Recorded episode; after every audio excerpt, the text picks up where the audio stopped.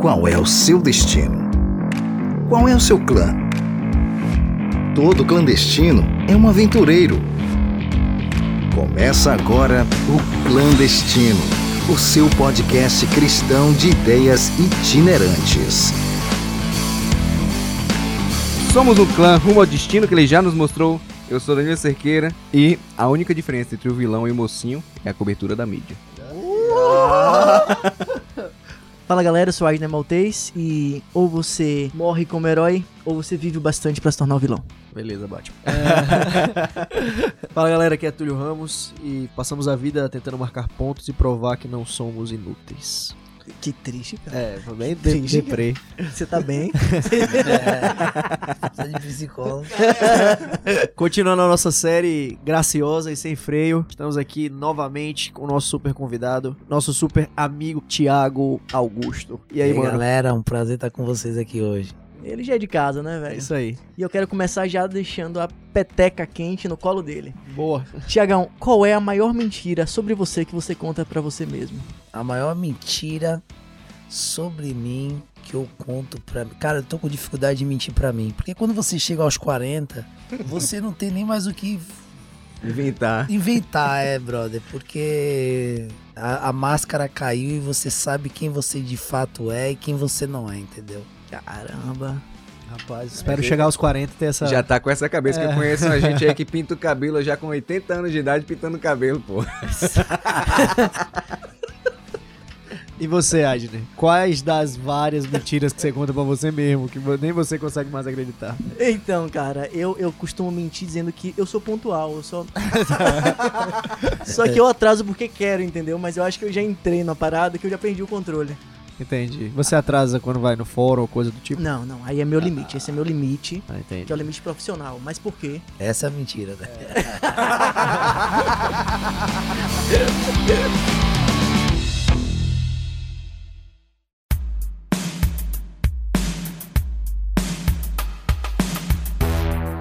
Cara, eu acho que é uma mentira que eu conto pra mim mesmo. É, Eu não sei se é uma mentira específica, mas é uma tendência que eu, que eu tenho, eu acho que, sei lá, talvez todo ser humano tenha, de ser muito rígido com o erro do outro e muito tranquilo e leve com os meus próprios erros, sabe? Parece que a régua que me mede sempre é uma régua mais misericordiosa do que a régua que eu uso pra medir os outros. Isso é uma, é uma luta, é algo que eu tento lutar, mas que às vezes eu sinto que é meio que quase que genético o negócio, sabe? Porque quando você se, se percebe, você tá fazendo isso o tempo todo. Mas também seria um problema o contrário, né? Você ser super duro com você e complacente com o outro. É verdade. É verdade. é verdade. O equilíbrio, né? Sempre é a busca. O, o negócio é que a gente sempre tá bem na fita pra gente, né? Então Aham. eu sempre acho que eu tô certo, eu sempre acho que eu sou, botando aqui no- no- nos conformes do episódio, que eu sou o herói da situação, que eu vou fazer tudo para o bem comum. Na verdade, eu tô fazendo tudo pro meu bem e às vezes mentindo pra mim mesmo, como a gente tá falando aqui. né? Eu minto pra mim pra tentar me deixar Aham, é. confortável, né, na situação. Então, por exemplo, os nossos, nossas falhas assim de caráter, a gente sempre tem.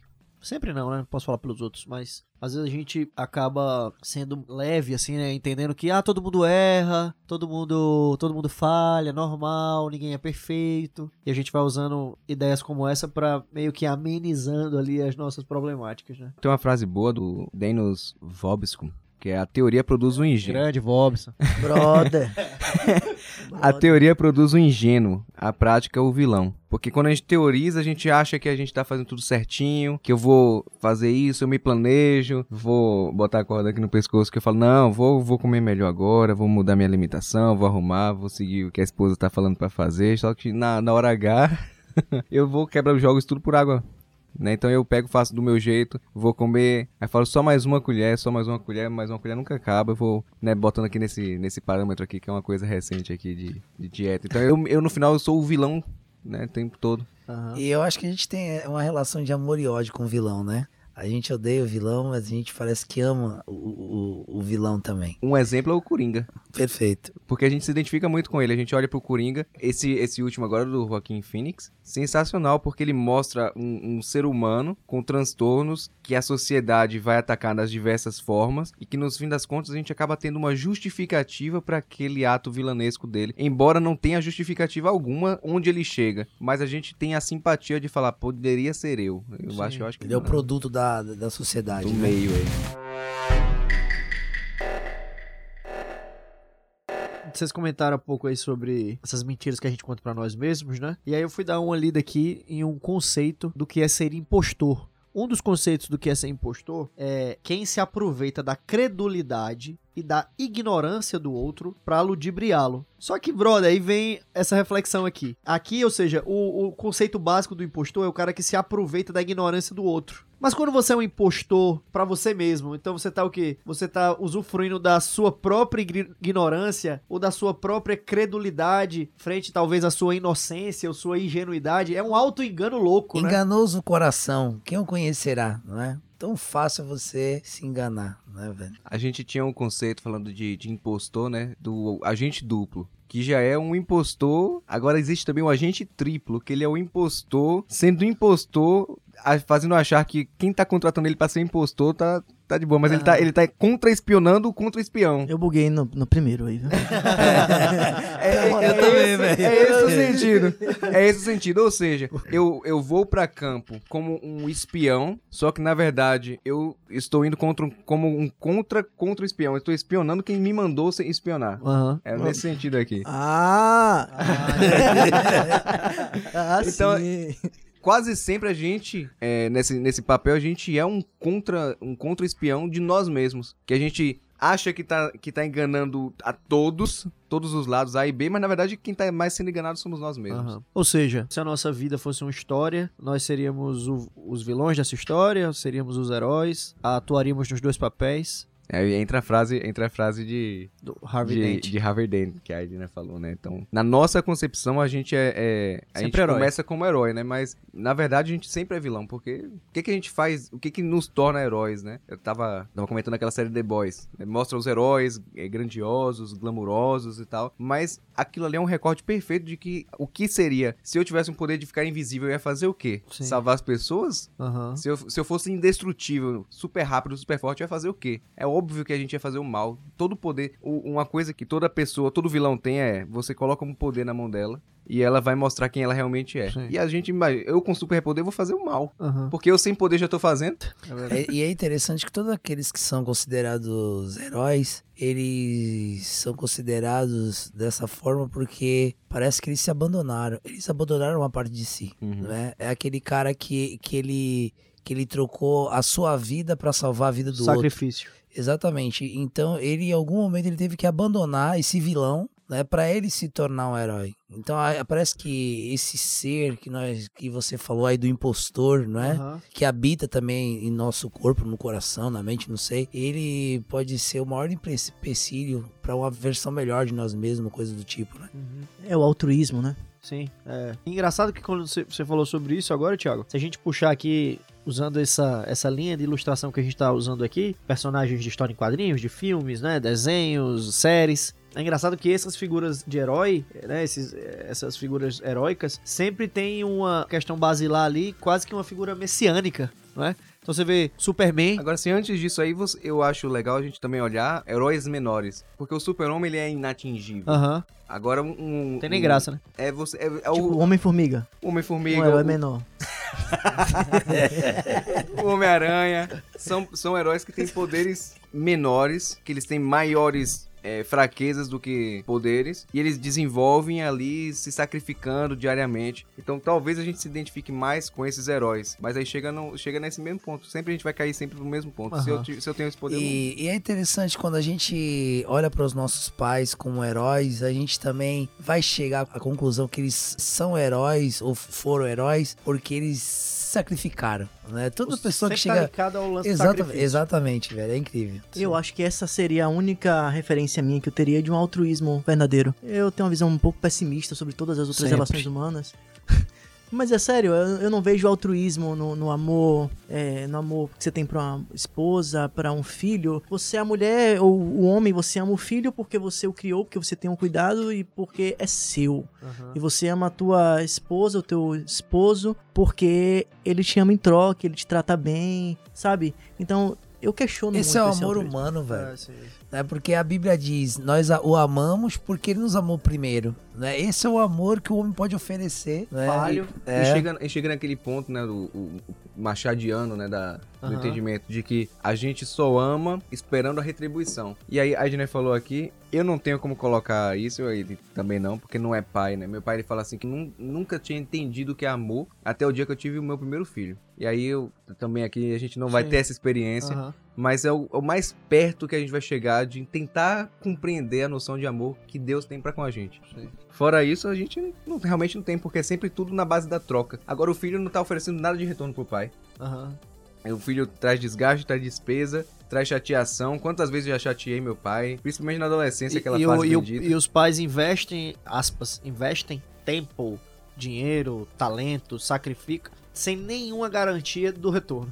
Sim. É um investimento. E muitas sem vezes não nenhuma... tem. Exato, por isso. Então, o cara não tem nenhuma garantia do retorno. Então não é um assim, investimento, é um gasto. Exato, ah, eu vou ter filho porque eu tenho medo de na minha velhice estar sozinho. Ter filhos não é garantido que na sua velhice você não estará só. Então, é um investimento zeloso e de sacrifício e que nos lembra muito, né, essa figura do Cristo, né, essa ideia daquele que se sacrifica e ama tanto que dá liberdade pro outro de recusar esse amor. Sim. Eu tava aqui pensando nessa, nessa nossa conversa aqui sobre heróis e, e vilões, né? E eu tava pensando assim, poxa, qual o maior herói da minha vida aqui? Né? Eu fiquei em dúvida entre meu pai e minha mãe, mas talvez, um, um- em primeiro lugar, meu pai, por uma atitude que ele, ele, ele tomou, foi essencial ali para o meu, meu sucesso, mudança de vida e tal. E eu tava pensando assim, o maior vilão, o maior vilão da minha vida. Claro que eu, eu tive vários inimigos na vida, mas o maior inimigo é o Thiago Augusto Santana Silva, né? Que sou eu mesmo.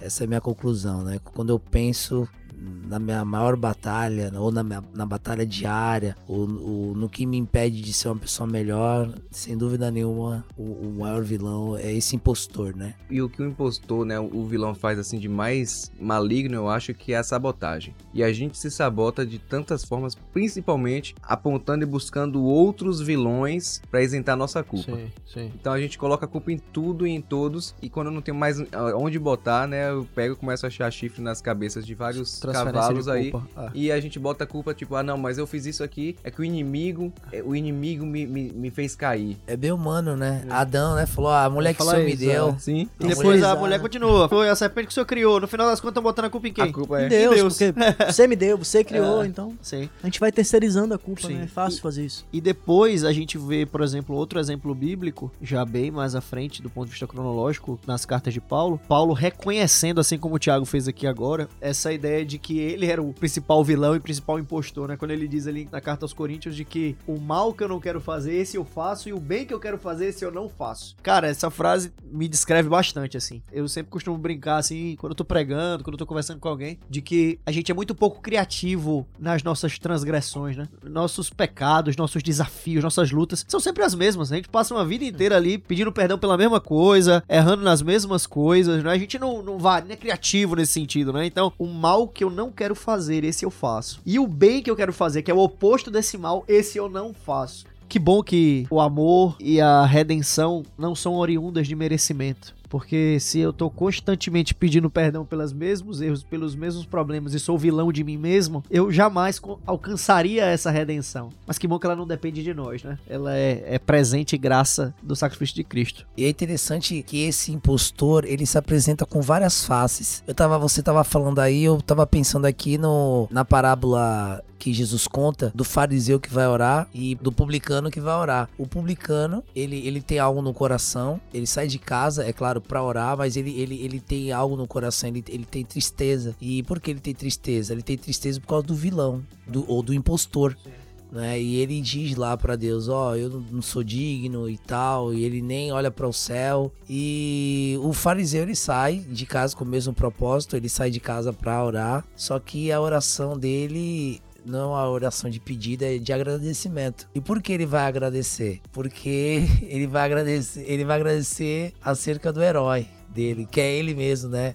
Ele fala, ó, eu eu sou o cara, eu não roubo, eu não mato. Devolvo o dízimo. É, eu devolvo dízimo, eu não sou como esse cara que tá aí. Miserável. É. E aí no final Jesus coloca tanto o publicano como o fariseu na cadeira dos réus, né? E, e julga os dois e diz, ó, o primeiro saiu justificado, o segundo não. Então, o fariseu, ele acabou sendo condenado por essa face do impostor, essa face falsa, Aham. né? Então, é, às vezes ele, ele, ele se Se mascara, se né? mascara de bonzinho, Fantasia. exatamente. Então você às vezes acaba superando alguns pecados e você acaba caindo no maior de todos os pecados, que é o orgulho. né? Então a, a gente tem que tomar muito cuidado com, com esse impostor. Né? Não é muito fácil você lidar com ele. E às vezes pra você enxergar esse impostor, a gente fica esperando enxergar ele num espelho, né? Se eu sou meu inimigo, eu vou enxergar ele num espelho, mas não é qualquer espelho que vai me mostrar isso. Perfeito. cara. Porque eu, eu vou botar assim numa, numa- num espelho que a gente conhece, né, no nosso cotidiano, é um retrovisor, Aham. que é o espelho que vai me mostrar o que, o que eu tô fazendo lá nas costas, lá atrás. Sim. Porque senão eu não vou conseguir enxergar isso. E ainda assim eu vou ver uma imagem bem borrada, porque eu tenho que conseguir ajuda pra conseguir ajeitar o foco daquele espelho, porque se for por minha vontade eu nunca vou olhar pra aquele, aquele espelho pra aquela forma. Eu acho essa parábola perfeita do fariseu publicano, porque a- o texto diz assim que ele orava de si para si. Ele sequer estava falando com Deus, ele estava fazendo uma exaltação dele mesmo no templo para que os outros vissem o quanto que ele era bom. E sabe o que, é, que mais me impressiona é que realmente ele era um bom cumpridor de regras, cara. Ele não estava mentindo na auto-exaltação dele. Ele só perdeu a essência do que é que importava, do que era que realmente podia torná-lo bom, que nem em si não é nada. Ele- a gente não tem nada de bom. Porque não é o que se faz, é por que que eu faço isso. E uma pergunta acho que a gente deveria re- responder aqui é: e o que, que a gente vai fazer com o impostor? Né? Eu quero começar respondendo essa pergunta com, com um pensamento bem interessante de Brennan Manning, que ele diz o seguinte: Minha maior dificuldade nos últimos anos tem sido trazer o impostor à presença de Jesus. Então, de, de vez de ele lutar contra esse impostor, ele utilizava uma outra estratégia. Ele levava esse impostor a Cristo né? Porque eu, eu acho que o que, o, o, que, o que mais o impostor quer é que você lute com ele. É uma luta como se fosse com o Anderson Silva ali na, no auge da Aham, carreira. sim. Né? Quem entraria Antes da canelada, né? É. octógono, Sim, octógono. né? co- contra o Anderson Silva no início da carreira ou até mesmo hoje. Sim. Quem entraria? Quem? Quem? Ninguém. Aham. né? Então, então o impostor ele quer isso, ele quer que você lute contra ele, porque de qualquer jeito você vai perder. Você ganhando dele ou perdendo, você vai perder Sim. não é? Porque se você é, ganhar dele, se você ganhar dele, você ele, você vai se encher de orgulho e de qualquer forma você tá perdido, Aham. não é? De qualquer forma você tá Eu perdido. já dizia, já dizia Dilma, né? Não Vai, quem- é, ninguém vai ganhar nem vai perder. Vai todo mundo perder. Então, então, se, então se a gente não, não, não tiver consciência de que Cristo ganhou, né? Aham. Eu, eu acho que esse ponto. O próprio publicano na parábola, ele dá essa resposta, cara.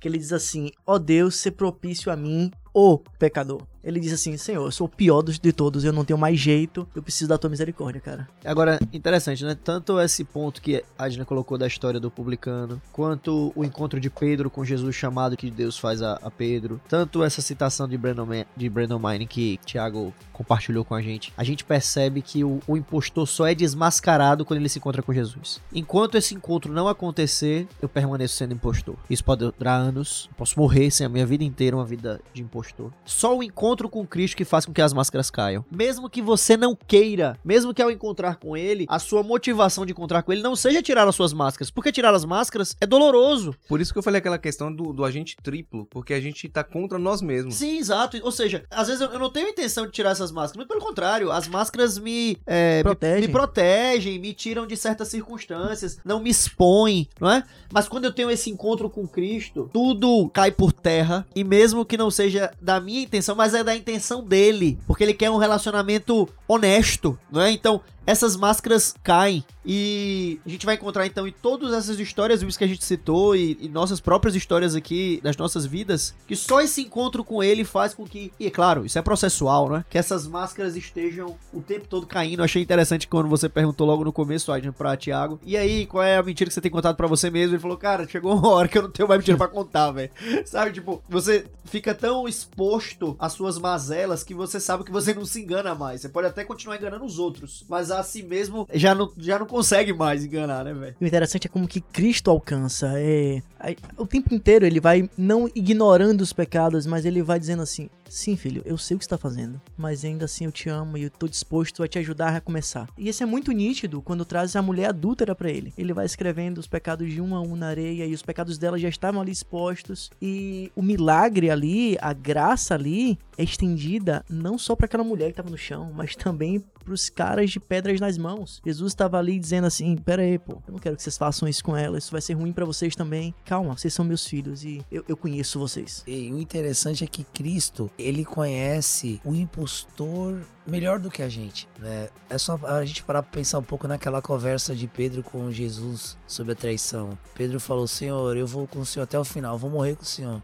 Aí Jesus falou: Brother, você não vai, você vai me negar três vezes. Né? Você, antes que o galo toque. Ele, não, eu vou morrer com o Senhor. Aí Jesus não falou mais nada, tipo, ele pensou: Tá, Pedro, eu sei o que vai acontecer. E ele não deixou, ele não largou Pedro por ser Pedro quem era, não é? Pedro nem sabia, nem conhecia essa máscara, né, de, de covarde, de traidor, né, que Porque ele o tempo todo ele é sempre vestiria. afoito, né? Eu sou o Exatamente. que corta a orelha, ou que É, vai na ele- frente. Ele não conhecia o próprio coração, mas Deus, Deus conhecia. E ainda que estivesse no futuro para se revelar o que iria se revelar, Pedro já tinha perdão, já tinha acolhimento. O próprio Jesus olha pra ele e fala assim: Eu oro pra que quando você se converter, você console né, os seus irmãos. Eu acho. um chamado pra ele muito Eu claro, acho né? que o, a maior mentira que esse impostor nos conta é de que a gente precisa encontrar Cristo, alcançar Cristo. E quando na verdade o tempo todo a gente achando que a gente tem que correr e fazer algo para alcançar Cristo, é Cristo quem tá indo ao nosso encontro e estendendo a mão pra gente. Nunca foi o contrário, é sempre Cristo indo até a gente. A gente acha que eu tenho que fazer uma coisa e nisso a gente foge. E sabe que interessante? Parece que Jesus não tem uma relação de ódio com o impostor, mas de amor. A gente tem uma relação de ódio, né? Mas ele não, ele sabe que nós somos talvez um impostor também, tá entendendo? Aham. Essa porque nossa O natureza. impostor sou eu, né? Exatamente. sim. Então Jesus ele, ele, ele, ele acolhe o impostor porque ele sabe que só ele pode transformar o impostor, né? Pode salvar o impostor. Me remonta muito à situação da luta de Jacó com o anjo do Senhor, com o próprio Cristo, né? Sim. Em que a luta só findou quando ele disse: Eu sou enganador. E aí, dali, quando ele tira a máscara, ele O encontro O produziu encontro. isso, né? Essa mudança. Exatamente. Então eu desconfio que essas máscaras, esses auto-enganos, seja porque a gente não conhece o Cristo. Aham. Eu já quero deixar aqui como sugestão pra gente gravar sobre a essência do Cristo. Quem é o Cristo? Sim, excelente.